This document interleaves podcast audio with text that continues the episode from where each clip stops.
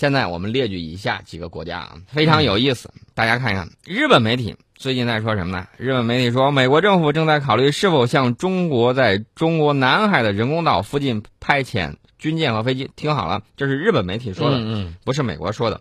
那么他还说，在中国海军舰船最近穿越美国在阿拉斯加附近的海域后，嗯美国政府倾向于采取采取这样的做法。嗯那么还有日本媒体报道说，白宫还在考虑对中国实施制裁，以回应这个网络攻击什么之类的。嗯这全都是他自说自话啊。这是日本媒体说了。我们再来看印度媒体，印度媒体在十三号的时候，你知道说了什么？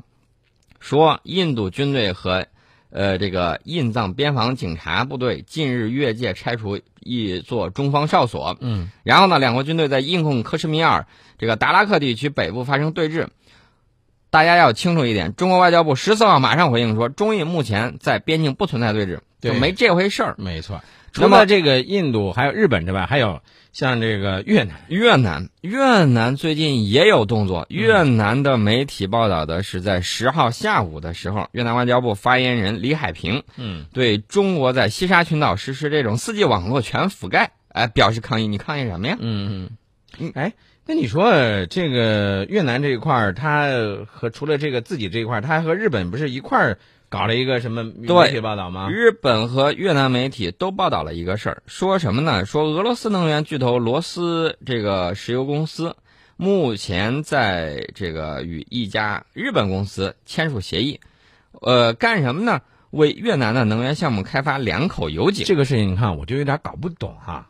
这个日本和越南的媒体发布了共同的这样一个消息我们待会儿慢慢分析。啊。你说说俄罗斯的这个能源去和日本公司签协议干什么呢？去开发这个越南的油井，这个信息量太大。信息量是不是特别大？嗯这还没完，还有菲律宾媒体。菲律宾媒体，你知道他在说什么？嗯呃，这个我昨天说过的，说中国在南海主壁礁在建造一个具有作战能力的航空设施。嗯那么这个菲律宾说，我如临大敌呀、太害怕了。嗯那么大家看到上述这几个国家，日本、印度、越南、菲律宾、俄罗斯，再加上德国，那么习大大在访美之前，这几个国家，你发现他有什么感觉？你就显得紧张焦躁嘛，对不对？啊蠢蠢欲动嘛，对吧？尤其是日本最焦躁，嗯而且呢事儿特别多。那么菲律宾、越南、印度次之，美德国再次。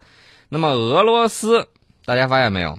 俄罗斯做这样的事情呢，其实可能是被动的给中国间接的上点眼药。嗯，但这里头我觉得有这样一个问题，一个是这个俄罗斯本身它的这个呃一种商业的利益，对吧？这也许它是为了一种开发一种商业的利益，不光是商业利益，我知道，但是从另外一个方面讲，由日本和越南的媒体共同爆发出来这样一个消息，我觉得这件事情，嗯、好像还不仅仅是那么简单，不仅仅上眼药那么简单。那你说他们紧张啥？担心啥呢？嗯，我觉得他更多的还是担心自己的利益被交换吧。对，就日本而言，最担心的就是中美在战略上达成妥协啊。道理非常简单呢，一旦中美说，哎呀，哥俩好，握个手吧，喝个小酒吧，然后我们这个博弈的主要力量不是在西太平洋吗？那么西太平洋上，美国遏制中国的节点中，日本又是最为重要的。所以，如果一旦中美进行战略妥协，日本就非常难受啊。这这个怎么说呢？给谁当这个啊？说好听点，搞后勤不是搞后勤。嗯要是给两家搞后勤，这算咋回事？嗯我说的非常委婉了啊，已经给日本留面子了。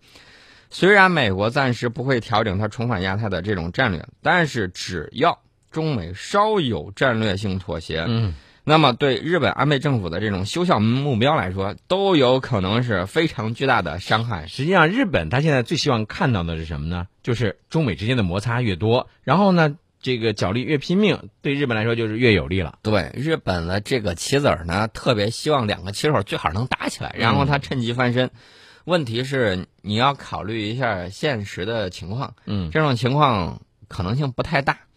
呃，所以说呢，这个面对刚才我们说的这个崔天凯大使的这个惊喜，日本觉得这简直是惊吓呀。所以说呢，他也是在尽最大努力要制造这些杂音，嗯影响中美的这种妥协。嗯所以说呢，我们看到这些日本媒体放的这个消息嗯啊，美国倒没说什么，美国说，哎呀，来就来呗，无所谓。说那个军舰到阿拉斯加，嗯来就来呗，也没有进入领海，没啥事儿啊。嗯然后呢，你看见没有？日本媒体在拼命的在挑拨，啊，肯定啊，他为什么要挑拨呢？其实他就是怕自己的利益被交换了，是吧？这事儿还没完。